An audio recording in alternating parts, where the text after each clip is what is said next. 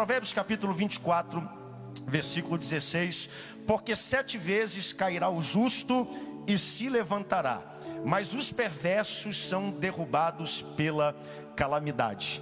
Filipenses capítulo 1, versículo 6, um texto muito conhecido de todos nós, é que o apóstolo Paulo ele escreve com extrema convicção: Estou plenamente certo que aquele que começou a boa obra em vós há de completá-la até o dia de Cristo Jesus. A vida de qualquer um de nós que chegou aqui nessa noite é cheia de sentimentos e acontecimentos muito distintos.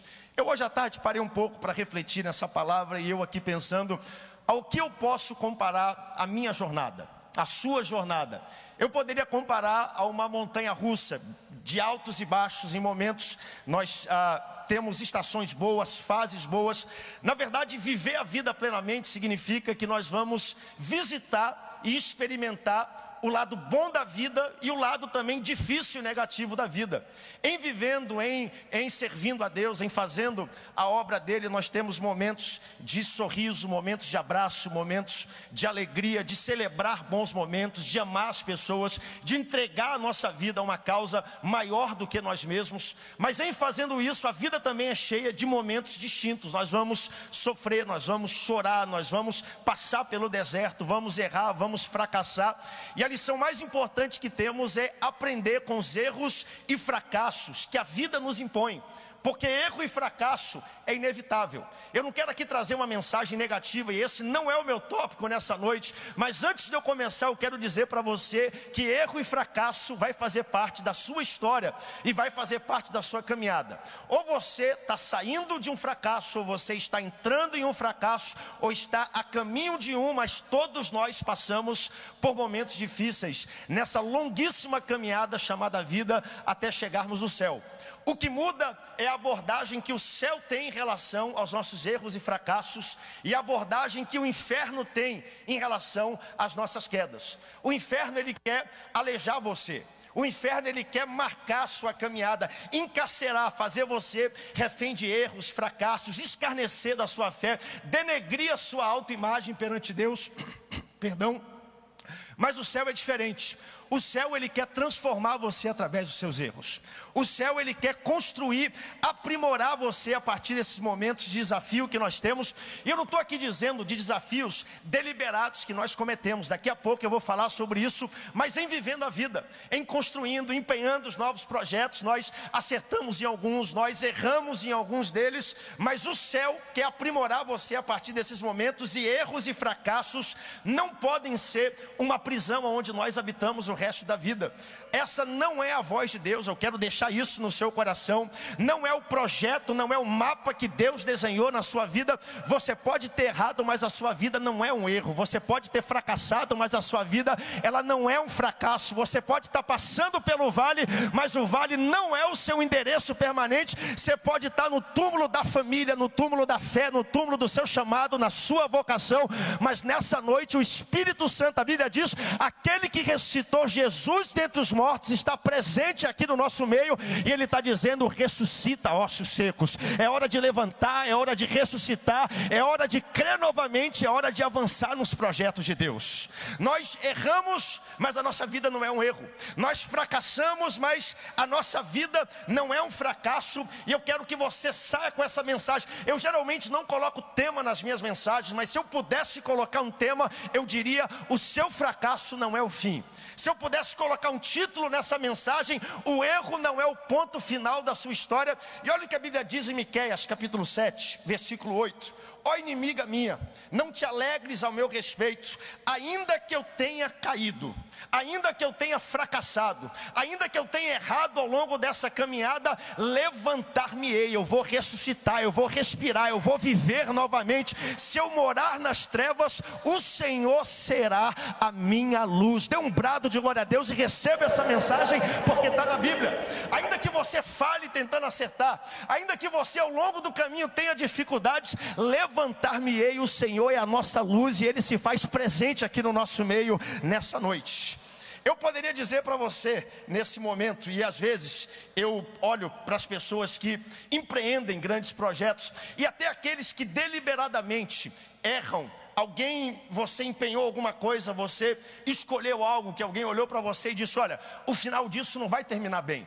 Um amigo, um parente, um pastor, alguém mais experiente disse: esse caminho não vai te levar a águas tranquilas e você decidiu apostar na sorte e você perdeu.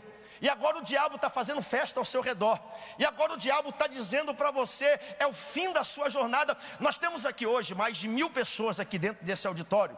E eu poderia passar o microfone e dar o microfone para cada um de vocês. E talvez relatar algumas experiências, alguns fracassos e erros que nós incorremos ao longo da vida. E em quantos momentos desse o diabo não apareceu lá através de uma pessoa, de uma seta, de uma circunstância. E ele cochichou no seu ouvido dizendo: é o fim da sua jornada Pode guardar a tua viola, pode ir embora, como diz a música, encosta a tua cabecinha aqui no meu ombro, chora muito, porque para ti a história terminou nesse momento. Quantas pessoas erraram, fracassaram, caíram, alguém avisou, e agora o diabo está dizendo: é o fim da tua história, é o fim da sua caminhada. E se você pudesse voltar atrás, você faria tudo diferente, não faria? Você pagaria o preço, você faria tudo para evitar esse problema, mas Deus te trouxe aqui nessa noite. Eu tenho uma mensagem ao seu coração.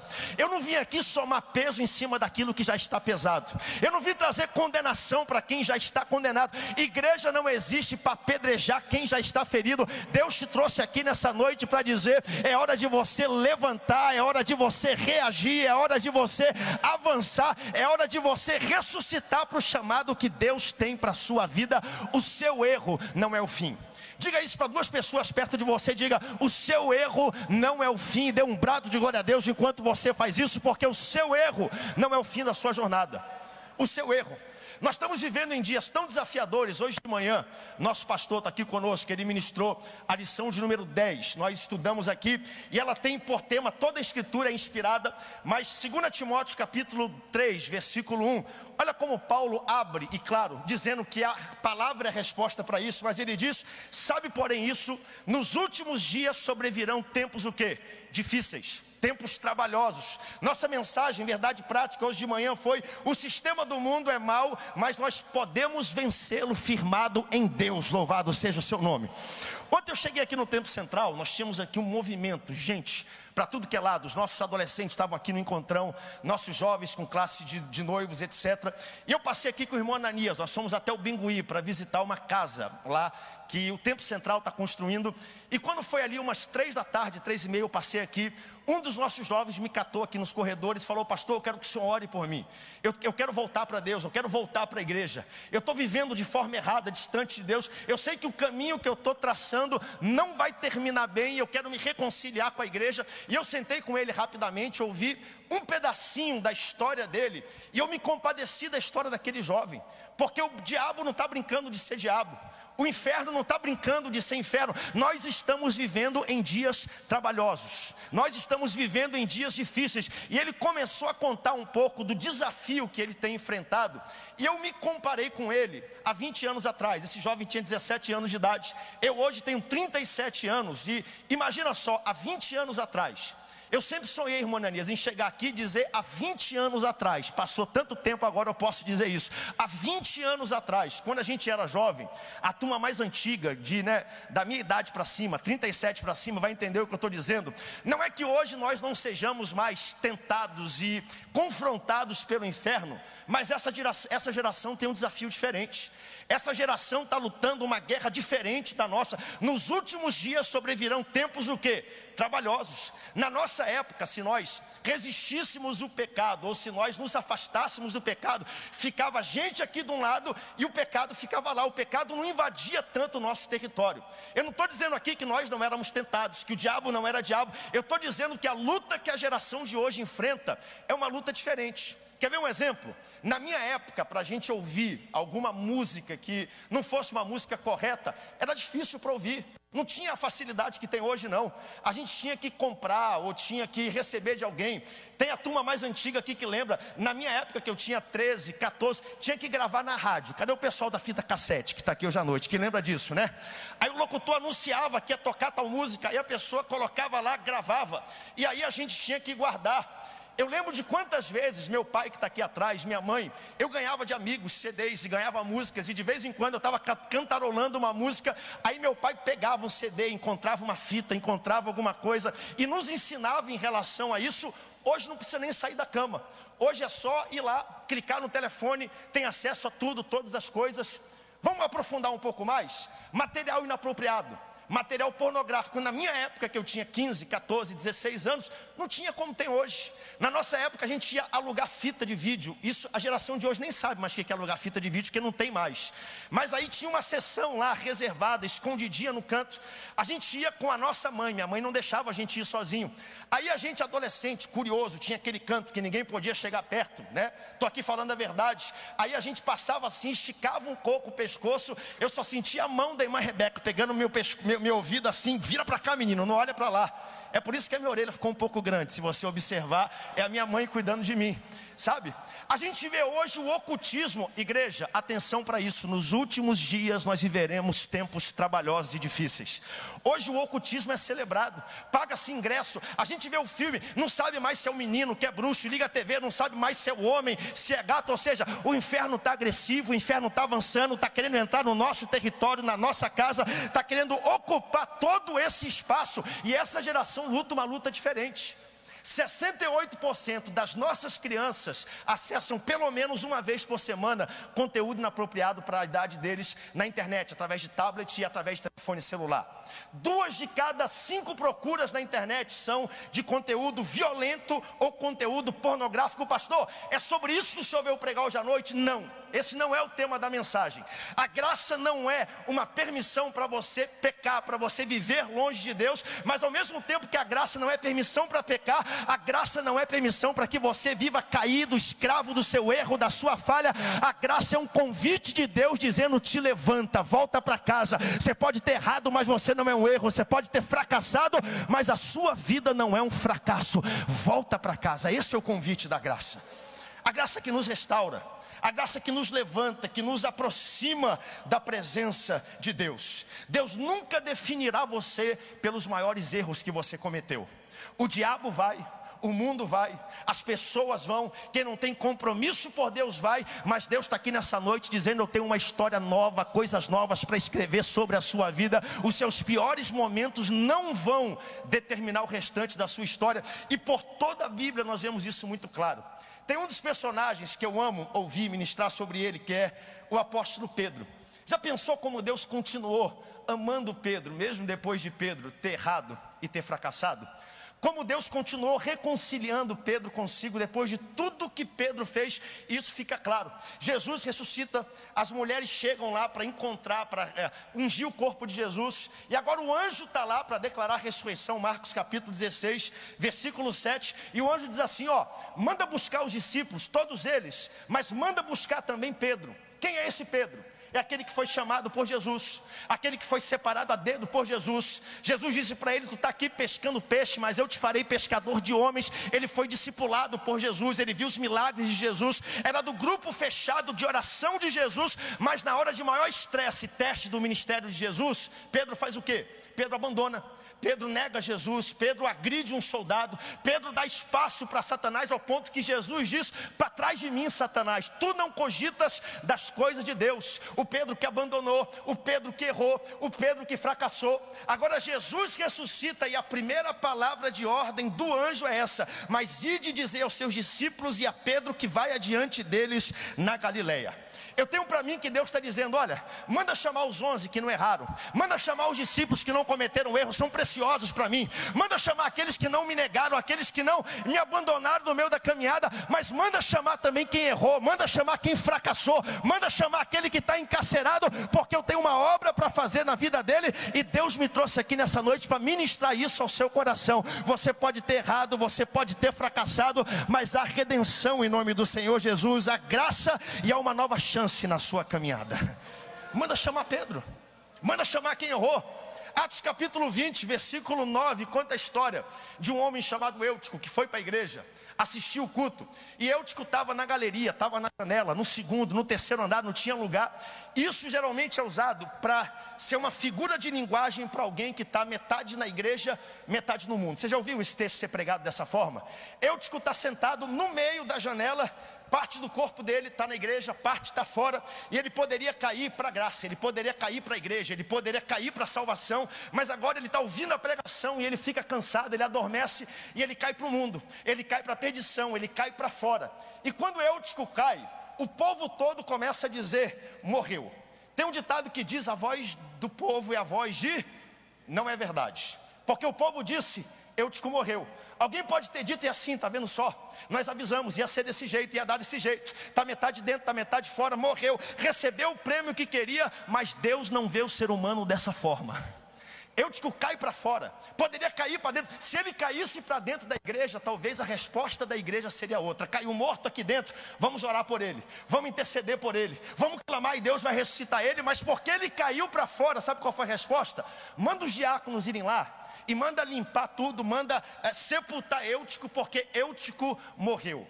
E aí o apóstolo Paulo age de maneira diferente, porque Atos capítulo 20, versículo 10, descendo porém Paulo, inclinou-se sobre ele e abraçou-o e disse: Não vos perturbeis, porque a vida ainda está dentro dele.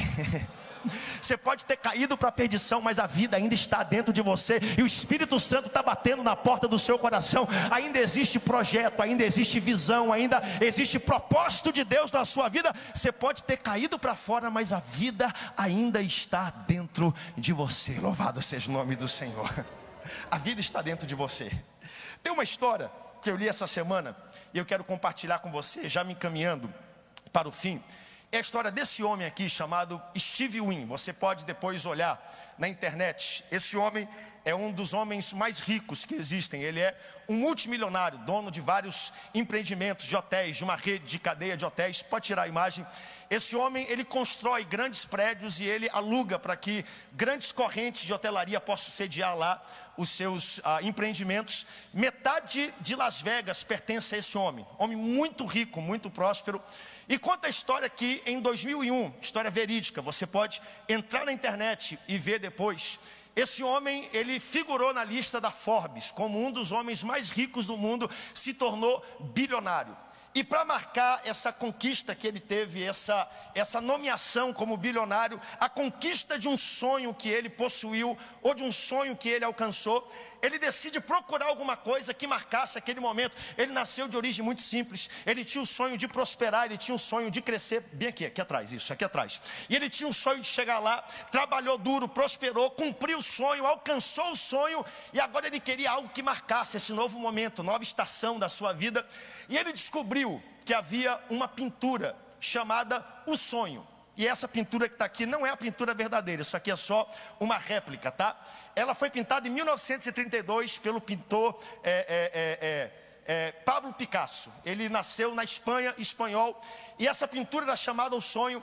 E ele descobriu que alguém tinha um sonho que alguém tinha algo que marcasse um sonho, e ele começou a procurar o proprietário, porque ele queria comprar o sonho para marcar aquele cumprimento de propósito na vida dele. E depois de muito insistir com o proprietário original da pintura, ele arrematou e comprou, chama-se Le Rêve, em francês, que significa o sonho. Ele arrematou essa pintura pelo valor, pelo trocadinho de 210 milhões de reais. Dá para imaginar? 210 milhões de reais por um pedacinho de tela, um pouco de tinta, foi o preço que ele pagou por aquela pintura. Ele pegou aquela pintura que representava o cumprimento de um sonho e ele fez disso um evento de marketing. Colocou em todos os empreendimentos, as pessoas vinham de longe para ver o cumprimento do sonho, para celebrar o sonho. Alguns prédios que ele inaugurava, a pintura valia mais do que o prédio, mas ele colocava lá porque ele queria que todo mundo soubesse que ele tinha alcançado e ele tinha cumprido o maior sonho da sua vida. Para ele, a pintura era um troféu.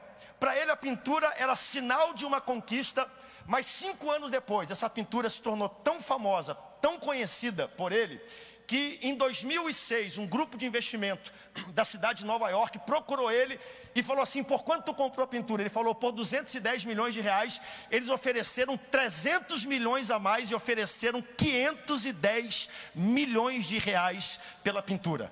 Quem aqui quer essa pintura? Levanta a mão para me dar uma olhadinha, né? Essa aqui não é original, mas se fosse original, dá para imaginar? 510 milhões de reais era o negócio até o momento mais caro de obra de arte que existe, era a compra do sonho.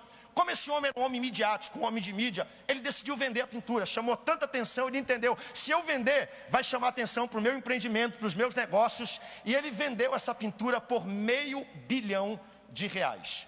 Em 2006, quando foi a última noite dele com a pintura, Imagina o que aconteceu. Ele pegou o hotel mais caro que ele tem em Las Vegas, reservou a cobertura, chamou atletas, chamou amigos, chamou gente famosa, fez uma festa e disse: Olha, eu estou aqui entregando o sonho e num certo momento da festa, ele falando da pintura, descrevendo a pintura e tal, a primeira vez que ela estava fora de uma armação, de uma proteção, esse homem tem um problema visual, ele não enxerga direito. Fato é que ele tropeçou e ele encostou na pintura, e a história diz que a pintura se rasgou. Ele enfiou e atravessou a mão dele sem querer em 510 milhões de reais. Meio bilhão de reais aquele dia foi arruinado.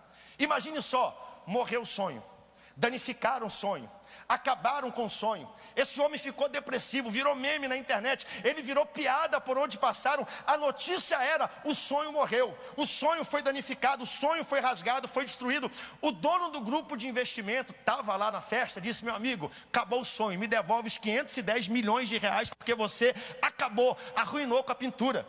Ele de certa maneira, envergonhado. Ele, sem saber o que respondeu, ele nem queria vender a pintura. Ele virou para aquele homem e falou: Fique tranquilo, porque eu vou te restituir cada centavo, eu vou te pagar todos os 510 milhões de reais que essa pintura, que essa pintura vale. Esse homem se escondeu, esse homem se enclausurou. Alguns meses depois, conta a história que ele sai e ele começa a procurar no mundo todo quem poderia restaurar o sonho. Quem poderia colocar o sonho de volta no local, no seu estado original? Pode levar esse outro. E ele encontra um restaurador da cidade de Veneza, na Itália. Está tudo na internet, você pode ver depois. E esse homem olhou para a pintura, olhou para o dano, olhou para o que tinha acontecido e ele falou: Rapaz, eu posso restaurar o sonho. Diga para quem está perto de você: Eu conheço alguém que é capaz de restaurar a tua vida e o teu sonho. Eu conheço alguém. Nós conhecemos alguém poderoso que pode mudar a tua história, transformar. Aquele restaurador chegou e falou: Amigo, quando eu terminar com essa pintura, vai ficar tão bem feita, vai ficar tão bonita que não vai ficar uma marca por fora para que digam que isso foi erro, que isso foi problema ao longo da caminhada. O restaurador chegou com ele e falou: Olha, vai demorar um pouquinho, não vai ser da noite para o dia. Tem todo um processo que é feito para restaurar o sonho, para unir as telas, para poder curar essa tela, mas vai chegar lá, vai ficar bonita, tudo vai começar a dar certo. E quando eu terminar a restauração, vai ficar perfeito por fora. Quem olhar não vai nem dizer, não vai nem saber que essa pintura passou por algum tipo de restauração. A palavra restauração, gente, é interessante, porque a raiz da palavra restauração é a mesma palavra, a mesma raiz da palavra resto. O Deus que nós servimos é o Deus que toma o resto do teu potencial, o resto do teu casamento, o que sobrou depois desse erro, desse fracasso que você passou, e coloca o teu resto na mão de Deus, e Ele pega o resto e coloca em forma. Ele pega o resto e Ele une com a ação, e Ele escreve uma nova história. A Bíblia diz: aquele que está em Cristo é nova criatura, as coisas velhas já passaram, e eis que tudo se fez novo. Dê um brado de glória a Deus se um dia Ele restaurou a tua vida e mudou a tua história. Nosso Deus é o Deus que quando a gente coloca, eu quero te incentivar nessa noite. Coloque o que você tem nas mãos furadas de Jesus, observe o que ele vai fazer na sua caminhada e na sua história. Coloque o que sobrou, pastor. Eu cheguei aqui só o caco, só o pedaço. Você está no modelo certo, do jeito certo, da maneira certa. Coloque na mão do restaurador e ele vai cuidar de você, ele vai devolver você de volta como se nada tivesse acontecido. Louvado seja o nome do Senhor.